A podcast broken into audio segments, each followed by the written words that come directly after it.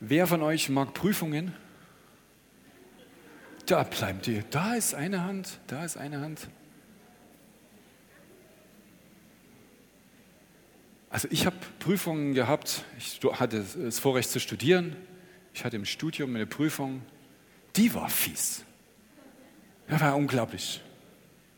Wir hatten einen Professor, der war Dekan, ich habe Informatik studiert, und der hat nicht nur ein Hauptfach gegeben, der hat gleich zwei Hauptfächer gegeben.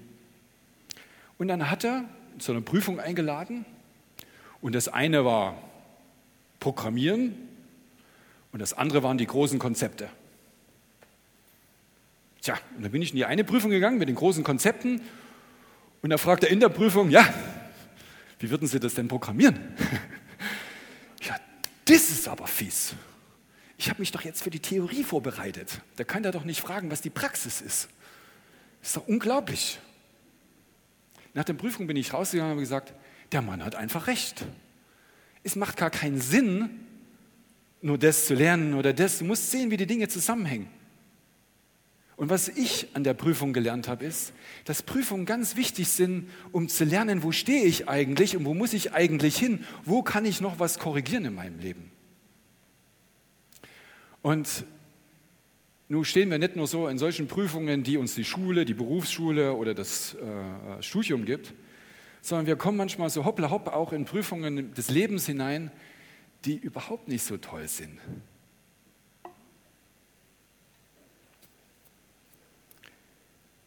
Die Rita hat vor uns äh, im Lobpreis äh, gesagt, dass sich jedes Knie vor Gott beugen muss.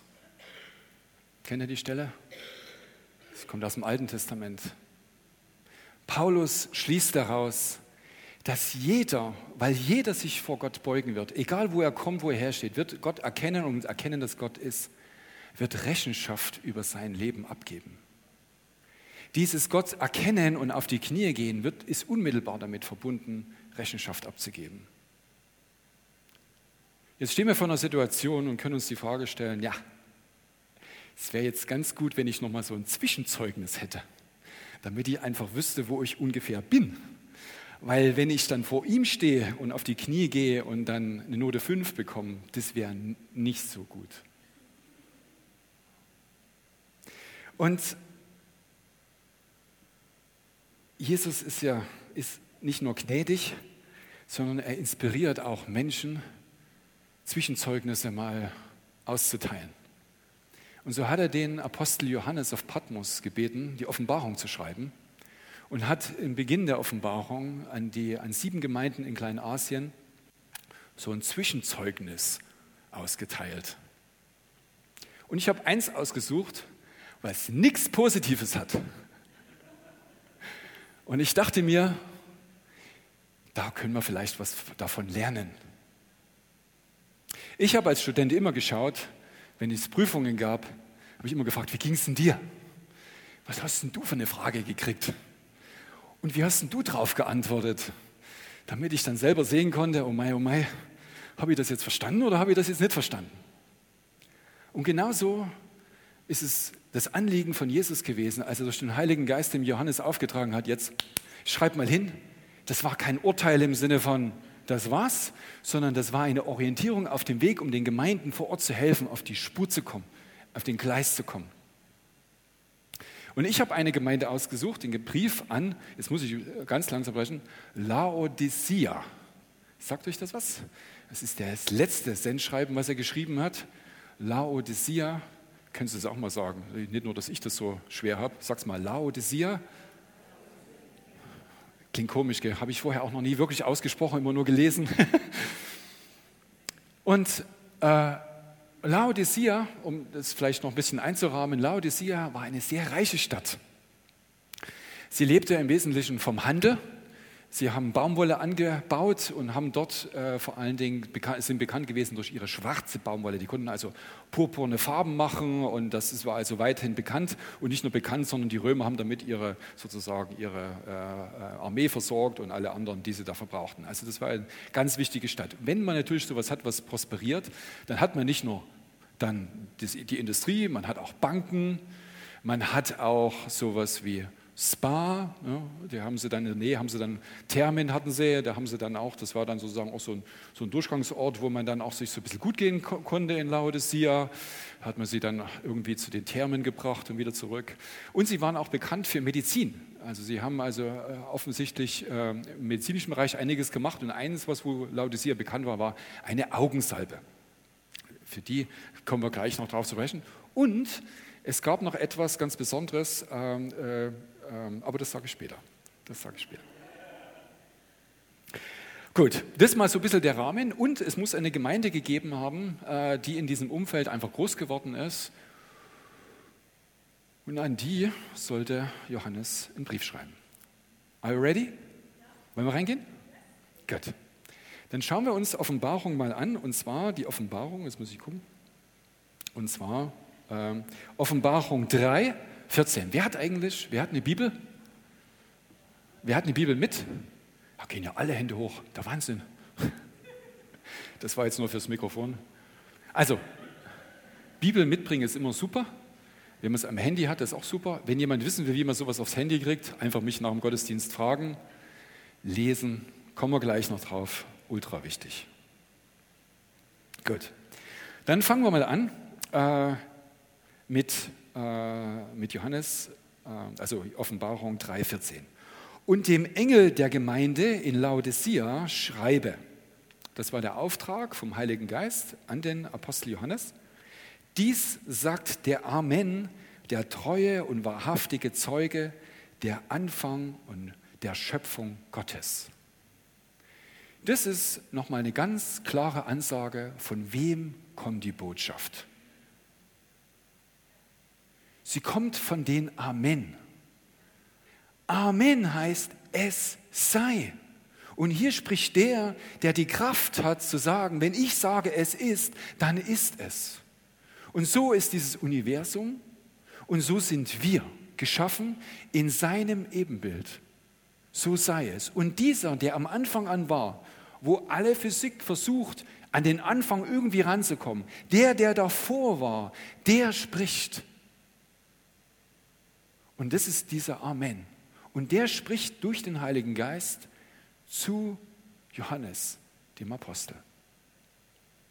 Und er sagt jetzt weiter, ich kenne deine Werke. Ha, das waren immer die super Situationen in der Prüfung. Wenn mich der Prüfer gefragt hat, wissen Sie das? Und man zwei Varianten hatte, sage ich ja, dann wird er mich prüfen und ich werde feststellen, es stimmt nicht. Sage ich nein, habe ich es gleich verloren.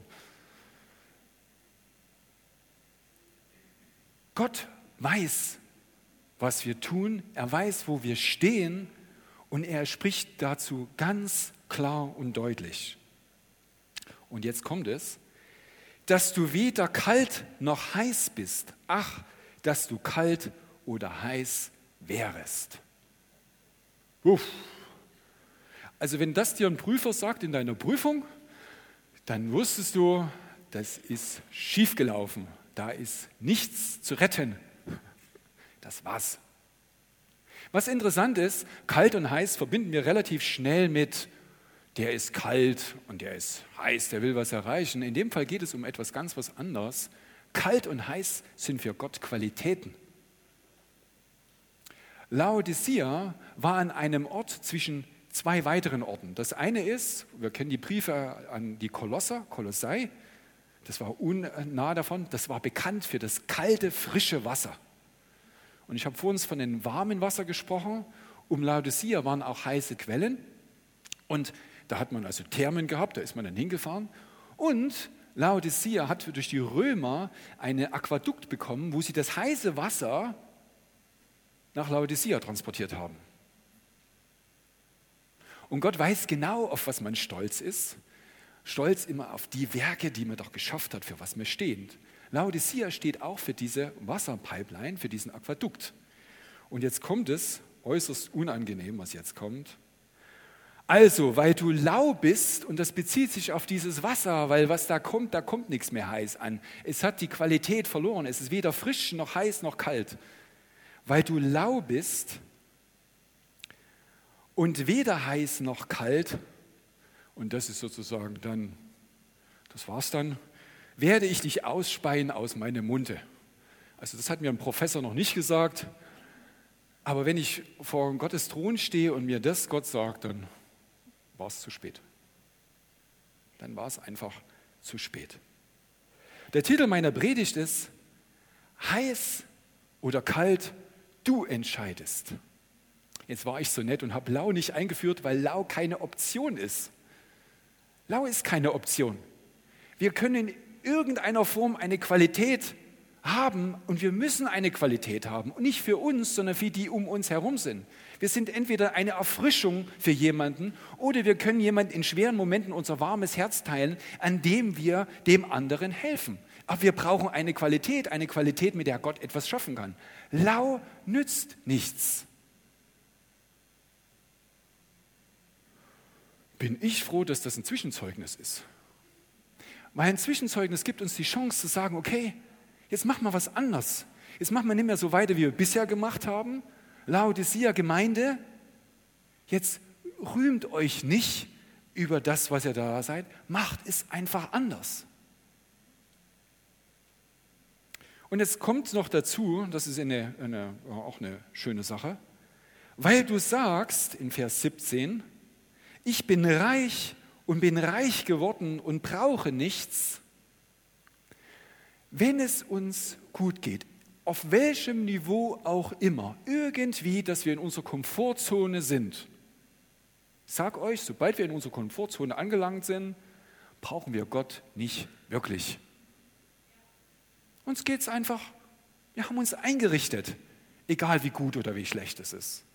Gott möchte aber mehr aus uns. Gott möchte uns an die Kante führen von dem, wo wir uns bewegen. Und er möchte unseren Horizont erweitern. Das heißt, dass wir unseren, unseren, unsere, unsere Grenzen einfach erweitern, aufbrechen, dass wir dort nicht stehen bleiben, dass wir es nicht akzeptieren, was ist. Egal, ob das Krebs ist oder eine Arbeitslosigkeit oder sonstige Situationen, die uns in den Wahnsinn treiben, dort bleiben wir nicht stehen und da verzweifeln wir auch nicht, sondern wir suchen seinen Weg und seinen Rat und tun seinen Willen.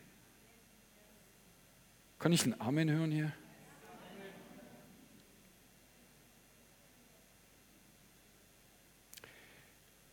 Er sagt, weil du sagst, wir finden das in der Bibel sehr häufig, dass Gott einfach nur unser eigenes Tun und Sagen gegen uns verwenden wird.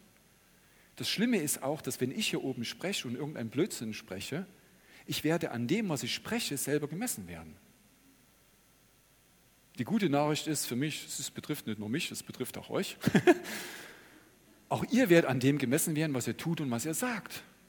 Nicht an dem, was irgendwo steht, sondern das, was ihr selber bekannt oder auch nicht habt. Weil du sagst, ich bin reich äh, geworden, brauche ich nichts und nicht weißt.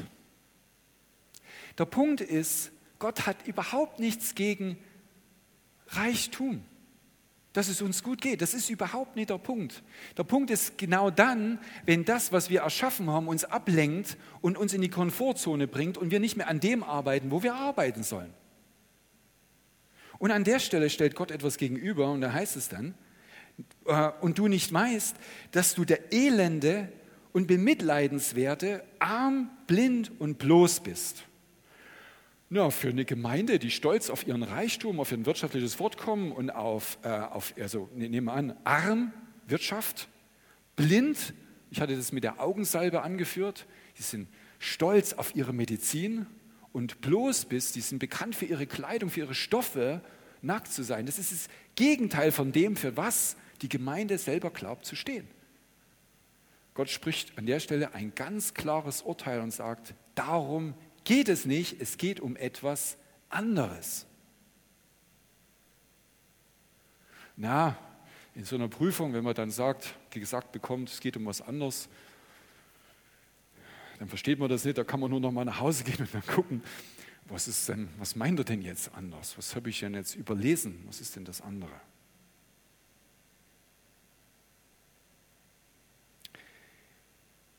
Gott ist gut und nicht wie ein Prof, der dann eine Note reindrückt, gibt Jesus gleichzeitig noch die Antwort.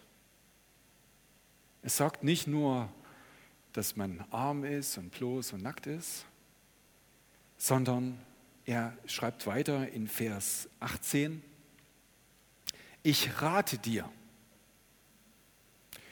Gott spricht auf unterschiedliche Art in dein Leben.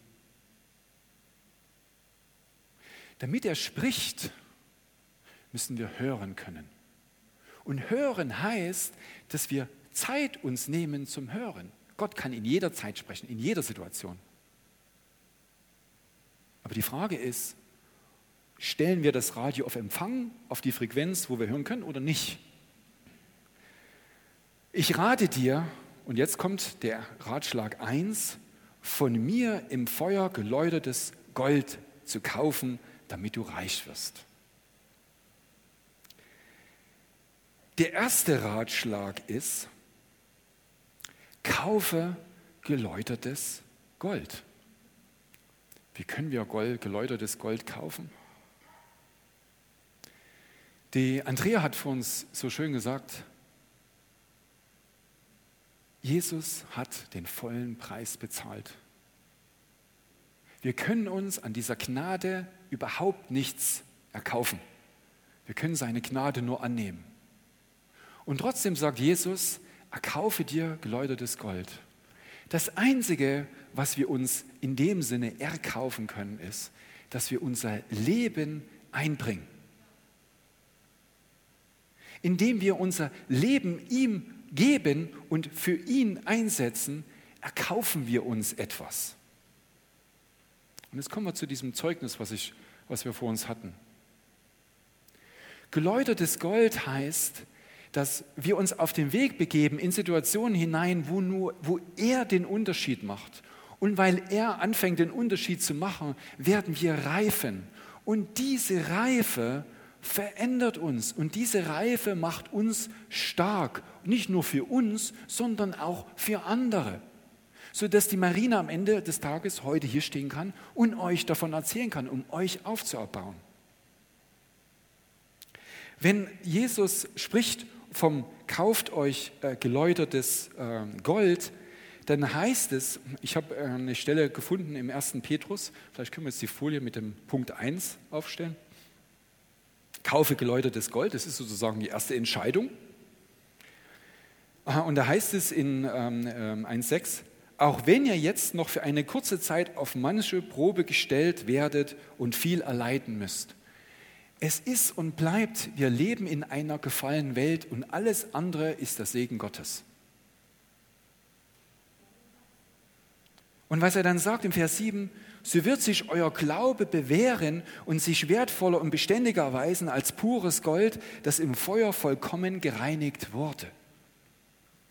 Das ist das, was Petrus erkannt hatte, der mit Jesus gegangen ist. Es geht dass wir eine Reife erlangen, die schwerer wiegt als jedes Gold, was du in dieser Welt erkaufen kannst. Und wir können das nichts anderes machen, als dass wir unser Leben widmen und ihm vertrauen in den blödesten Situationen, die es nur irgendwie geben kann, dass er der ist, der den Unterschied macht. Amen. Kommen wir zum Tipp 2 und weiße Kleider. Also kaufe dir weiße Kleider, damit du bekleidet wirst und die Schande deiner Blöße nicht offenbar werde. Wenn wir das lesen, das allererste, an was wir uns, was wir uns denken, ist Schande. Die Blöße spielt das erste Mal eine Rolle, als äh, Adam und Eva vom Apfel, also vom Baum gegessen haben. Dann wird ihnen eine Trennung von Gott bewusst, die sie bewegen die sie dazu verleiten, sich zu verstecken vor Gott und nicht mehr mit Gott in dem Maße zu sprechen, wie sie vorher gesprochen haben. Sie schämen sich. Das Erste, was er tut im, im, äh, in, im Garten Eden, dass er den Teil verdeckt, damit der Mensch wieder, zumindest erstmal wieder aufstehen kann und sich ihm gegenüberstellen kann. Deckt Gott das zu. Und er möchte, dass wir begleitet sind vor Gott. Aber er sagt auch, dass wir weiße Kleider haben. Und weiße Kleider steht in der Offenbarung 19, Vers 8. Und ihr, das heißt der Gemeinde, wurde gegeben, dass es sich kleide in feine Leinwand, glänzend rein, denn die feine Leinwand sind die gerechten Taten der Heiligen. Halleluja. Der Punkt ist, dass wir jetzt die Zeit haben, die gerechten Taten zu tun, die gerechten Werke. Und was sind die gerechten Werke? Jesus ist nicht gekommen, um sich selber zu verherrlichen, sondern Jesus ist gekommen, um jeden ewiges Leben zu geben. Und dafür war es nötig, die Sünde, die zwischen Gott und dem Menschen steht, aus dem Weg zu räumen. Das Ergebnis ist ewiges Leben. Dafür ist Jesus gekommen und dafür ist Jesus gestorben. Und sterben musste er, weil es diese Trennung gab. Aber das ist nicht der Grund. Der Grund ist, dass er allen Menschen ermöglicht, ewiges Leben und ewige Gemeinschaft mit Gott zu haben. Und diese Werke der Gerechtigkeit, die sind die, die wir jetzt tun können und sollen. Und diese werden bestimmen, welche weißen Kleider wir zum Hochzeitsfest anhaben werden oder nicht. Es sind diese gerechten Werke. Es ist nicht ausreichend zu sagen, Jesus, ich erkenne dich an, sondern Jesus ist einzig und allein dafür gestorben, um für alle ewiges Leben zu erringen. Und so sind wir auch berufen, diese gerechten Werke zu tun. Gott möchte, dass wir einen Unterschied machen in dieser Welt und zwar aufgestärkt vom Sonntag am Montag, am Dienstag, am Mittwoch bis, bis wir uns wieder hier treffen. Das ist das, wo Jesus sagt, der Gemeinde Laodicea, jetzt kommt mal an, den, an, eure erste Liebe wieder zurück und besinnt euch mal auf das, worum es eigentlich geht, die Menschen zu retten und nicht an euren Reichtum euch zu, äh, zu rühmen. Zieht weiße Kleider an, das ist ja super, aber bitte mit Werken der Gerechtigkeit.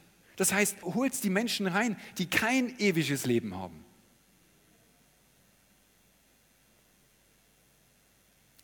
Und dann kommen wir zum dritten Punkt, den Jesus äh, uns mit aufgegeben hat. Kaufe dir Augensalbe. Also muss für die wirklich schräg gelungen haben, weil Augensalbe hatten sie. Geld hatten sie auch. Was macht das jetzt für einen Unterschied? Deine Augen zu salben, damit du siehst.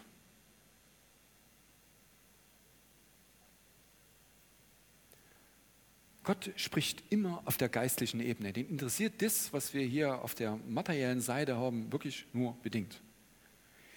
Er offenbart uns hier ein geistliches Prinzip, was für uns essentiell ist. Wir sollen sehen, aber nicht außen, sondern mit den Augen des Herzens. Und ich sage euch, wenn ihr ein Wort in der Bibel lest, wird die Bedeutung des Wortes Gottes sich dadurch manifestieren, wer für euch Jesus ist.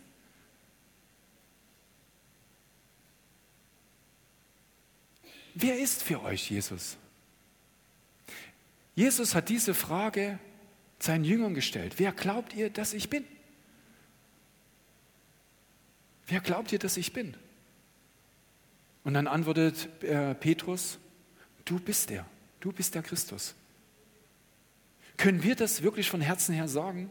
Weil wenn er wirklich der Sohn Gottes ist, dann ist das, was er sagt, für uns mehr als Gesetz und Orientierung. Das heißt, alles hängt davon ab, wie klar wir Jesus sehen. Wir singen in vielen Liedern, schau auf Jesus.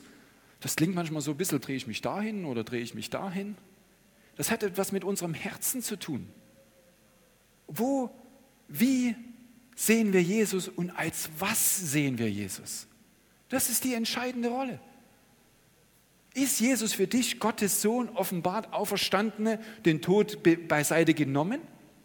Dann wird es für dich einen Unterschied machen, egal in welcher Situation du stehst. Oder es wird einfach ein fluffy Bild sein, irgendein Fuzzy Jesus, der vielleicht auf irgendeinem Bild hängt oder an einem Kreuz irgendwo an der Wand. Und es wird genau da bleiben. Die Frage ist, wie viel Kraft hat das Bild von Jesus, was du in deinem Herzen hast, um deine Welt zu verändern? Das ist das Entscheidende. Und entweder Jesus ist dieser Entscheidende oder er ist es nicht. Und ich kann sagen, in der Zeit, die ich jetzt über die letzten Jahre hier durchmache und auch immer wieder äh, in Situationen komme, wo ich hier predige, es hilft mir, es hilft mir ganz ehrlich, es hilft mir wirklich das Bild von Jesus immer klarer zu erkennen. Für mich ist es keine Schande, jeden Tag Jesus neu und stärker zu erkennen. Für mich ist das ein Prozess, in den ich mich reinbegebe und wo jeden Tag etwas Neues dazukommt. Und ich kann euch nur ermutigen, stellt euch vor, ihr müsstet nächsten Sonntag hier stehen. Was würdet ihr machen? Ihr würdet in die Bibel lesen, oh, was sage ich jetzt? Und glaube ich das, was ich dann da sage? Das ist das Entscheidende. Ich kann mich hier oben nicht hinstellen und irgendwas sagen, von dem ich nicht überzeugt bin. Und genauso ist es für euch. Nutzt die Zeit. Und deshalb, warum spreche ich dann mit der Bibel? Weil für mich ist der entscheidende Punkt, äh, kaufe Augensalbe. Ich habe dann Matthäus äh, da referenziert, Punkt 3. Jeder nun, also wer Matthäus 7, Vers 24, jeder nun, der diese meine Worte hört und sie tut, Combination, das gehört zusammen, Gottes Wort hören und tun. Hören und tun gehört unmittelbar zusammen, weil die Werke der Gerechtigkeit können nicht geschehen, wenn wir sie nicht tun. Aber unser Bild von Jesus wird sich durch das Hören schärfen. Und was ist Hören? Hören ist die Predigt. Hören ist, wenn du deine Bibel laut liest. Ich konnte nur empfehlen, lies deine Bibel laut, damit deine Ohren wieder hören, was du da liest. Bete. Geh auf die Knie und höre, was der Geist Gottes dir sagt. Höre. Und jetzt kommt der entscheidende Teil. Das war, die, das war sozusagen nicht Pflicht und Kür, sondern das ist Pflicht. Und der zweite Teil ist auch Pflicht. Tu es. Du wirst die Gnade Gottes nur sehen, wenn du es tust. Wir werden die Gnade Gottes von der Marina nur sehen, wenn wir ihr diese, diese ermutigenden Worte zusprechen, wenn wir ihr diese äh, äh, Gebete mitgeben, wenn wir sie auferbauen. Dann werden wir sehen und werden mit ihr feiern, dass die Ärzte sagen können, dann Deal, das war's, ist okay. Krebs, du bist besiegt. Aber das ist das, wo wir gemeinsam uns zu eins werden können. Sodass ich an der Stelle, und es gibt dann noch, geht dann noch weiter in dem Brief, ich werde es noch kurz zusammenfassen, einfach sagen, diese drei Punkte, ich komme am Ende nochmal drauf, keine Angst, dass sie jetzt zu schnell vergangen sind, das sind Punkte, wo wir uns entscheiden können. Wir können uns entscheiden, ob wir täglich mit ihm leben wir können uns entscheiden täglich, ob wir die Werke der Gerechtigkeit tun. Und wir können uns entscheiden, jeden Tag mehr zu verstehen, wer Jesus wirklich ist. Augen des Herzens. Und das ist es, worum es geht. An der Stelle fasse ich das jetzt mal kurz, also gehe ich jetzt kurz weiter mit der Offenbarung, ähm, einfach um auch nichts auszulassen. Ich führe und züchtige alle, die ich liebe. Hey, beim Prof war ich mir nicht immer so sicher, bei Jesus bin ich mir sicher. Der sagt uns das nicht, um uns zu ärgern, der sagt uns das, damit wir dorthin kommen, wo wir sein sollen. Dass wir am Ende auf der Hochzeit die weißen Kleider tragen. Das ist das, worum es geht. Und siehe, ich stehe an der Tür und klopfe an. Das Interessante ist, wenn wir in Situationen stehen, die für uns unüberwindbar sind, dann kommt endlich die Komponente Gott wieder ins Spiel. Und ich sage dir, an dem Punkt, wo du nicht weiterkommst, da genau ist Gott am Arbeiten an dir, weil es dir die Möglichkeit gibt, über deinen Schatten zu springen und sagen, Gott erweise dich als der, der du bist in dieser Situation. Jesus klopft an und leider nicht immer mit angenehmen Situationen. Aber wie wir bei Petrus gelesen haben, dieses, was wir da leiden, dient einzig, ausschließlich und allein, damit wir stark und kräftig werden. Das ist alles. Um dann am Ende des Tages die Werke der Gerechtigkeit zu tun, um Segen zu sein. Und wenn jemand meine Stimme hört und die Tür öffnet, hört und öffnet, öffnen, tun, wieder tun, was ist denn? Das ist jeder, der Glauben sucht, wünscht sich nichts lieber als das, was jetzt kommt. Zu dem werde ich hingehen und mit ihm essen und er mit mir. Das heißt, es ist eine intime Gemeinschaft, die wir mit Jesus haben können. Und intime Gemeinschaft mit Jesus heißt mit dem Schöpfer dieser Welt. Er klopft an. Mach du die Tür auf, lass ihn wirken und du wirst die Gemeinschaft mit ihm erleben, was es heißt, in seiner Kraft zu gehen. Das ist das, worum es ihm geht. Und jetzt, Jesus ist ja noch so gut, das ist so wie wenn ein Prof sagen würde, also, schlecht, ich rate dir das und dann sagt er noch, und weißt du was, wenn du das tust, dann kommt sozusagen noch der Ausblick. Jesus gibt auch noch einen Ausblick, noch eine Ermutigung. Und das ist, ich würde sagen, für mich, das wirklich äußerst ermutigend und äh, encouraging. Ich sag mal, also, ja, ermutigend. Mal so. Wer überwindet? Wenn ihr euch, ihr könnt euch gerne die, die, die sieben Sendschreiben anschauen, da gibt es ganz viele, also jedes dieser Sendschreiben hat dieses Wer überwindet. Und da gibt es ganz unterschiedliche Sachen. Unterm Strich es lohnt sich zu überwinden. Das heißt, es lohnt sich, ihm zu hören und die Tür aufzumachen. Es lohnt sich, weil, jetzt kommt's, wer überwindet, dem werde ich geben, mit mir auf meinem Thron zu sitzen, wie ich auch überwunden und mich mit meinem Vater auf seinen Thron gesetzt habe. Hättest du das gedacht? Dass du mit Jesus auf diesem Thron sitzen könntest? Auf diesem Thron sitzen, das ist jetzt nicht nur irgendein Bild, wo man dann sagt, da sitzt ein Thron und da setze ich mich halt mit hin, sondern auf diesem Thron sitzen heißt, Thron ist Macht. Er gibt von seiner geistlichen Macht ab. Er traut uns etwas zu und er möchte, dass wir diese geistliche Autorität einnehmen. Er möchte uns geistliche Autorität zuordnen. Das geht aber nur in einer gewissen Reife. Wer überwindet, wer reif geworden ist, wer reif wird, dem werde ich in diese geistliche Autorität teilhaft werden lassen.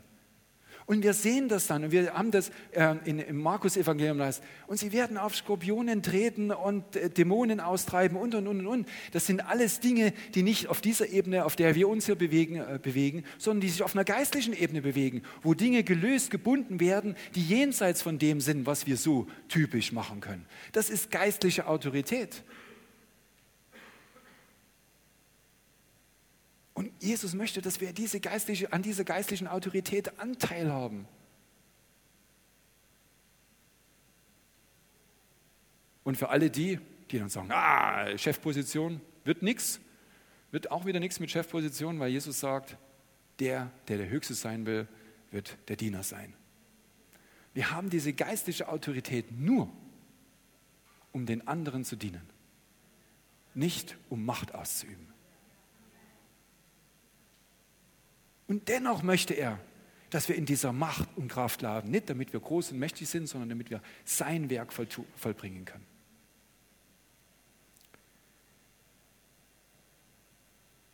An der Stelle möchte ich einfach zusammenfassen. Da gibt es den letzten Vers. Wer Ohren hat, höre, was der Geist den Gemeinden sagt. Faktisch gilt dieser Vers für alle Sendschreiben aber es steht gerade also als nächstes bei dem Brief an Laodicea. Sagt, was der Geist Gottes uns als Gemeinde sagt. Und ich sage euch, was er sagt.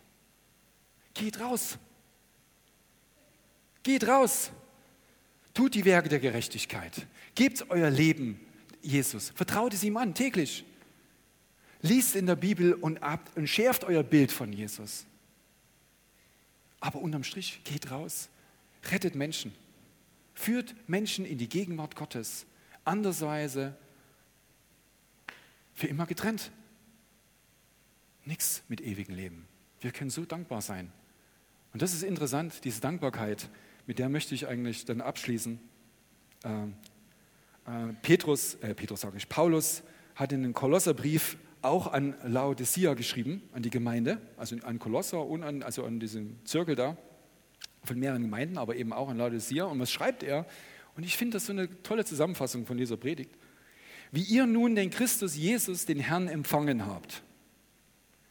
Den, den wir predigen seit Jahren hier in diesem Haus. So wandelt in ihm. Tut es. gewurzelt und auferbaut in ihm, in Jesus und gefestigt im Glauben. So wie wir das von der Marina heute gehört haben. Wie ihr gelehrt worden seid, indem ihr überreich seid in Danksagung. Wir werden dankbar sein, wenn wir genau diese drei Empfehlungen von Jesus befolgen. Und dann können wir sie nochmal an die Wand werfen. Kaufe geläutertes Gold, vertraue Jesus, heißt es. Kaufe weiße Kleider, rette Menschen. Kaufe Augensalbe, heißt sehe wirklich und handle. Heiß oder kalt, du entscheidest. Du entscheidest.